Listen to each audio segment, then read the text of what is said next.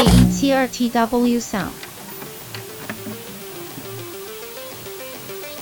视野流量狭窄是一个普遍存在的问题，尤其是在资源匮乏的地区。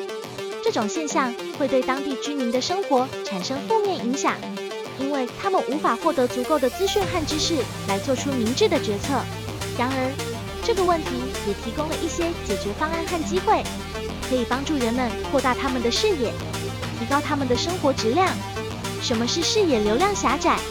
它对当地居民的影响是什么？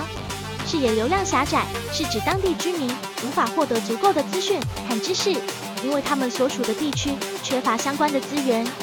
这种现象会对当地居民的生活产生负面影响，因为他们无法做出明智的决策，也无法充分利用现有的资源。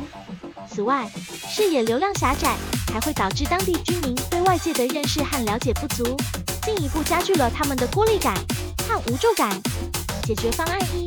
提供更多的资讯和知识，解决视野流量狭窄的一种方法是提供更多的资讯和知识。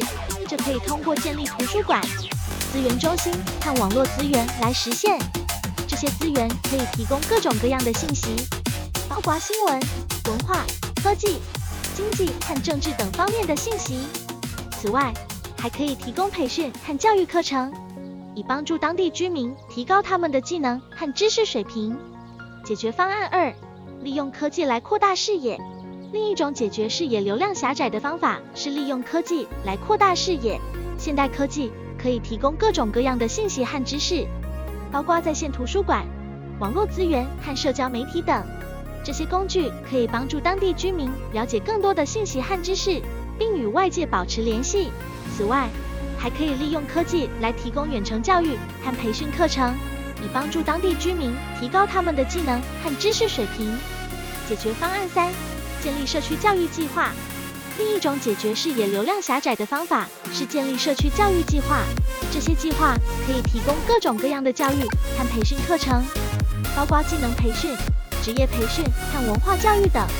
这些计划可以帮助当地居民提高他们的技能和知识水平，并促进社区的发展和经济增长。机会一。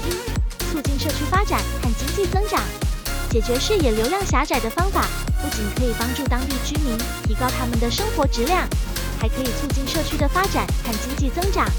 这是因为提供更多的资讯和知识，可以帮助当地居民更好地了解市场和商业机会，从而促进创新和创业。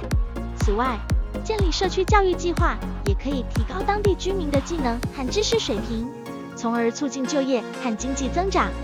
机会二，提高当地居民的生活质量。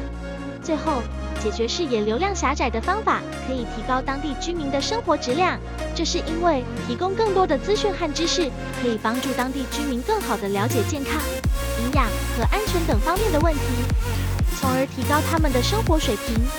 此外，建立社区教育计划也可以提高当地居民的技能和知识水平，从而提高他们的就业和收入水平。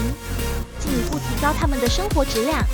总结：视野流量狭窄是一个普遍存在的问题，但是有多种解决方案和机会可以帮助人们扩大他们的视野，提高他们的生活质量。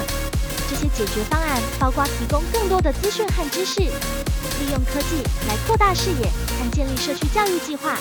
这些解决方案不仅可以促进社区的发展和经济增长，还可以提高当地居民的生活质量。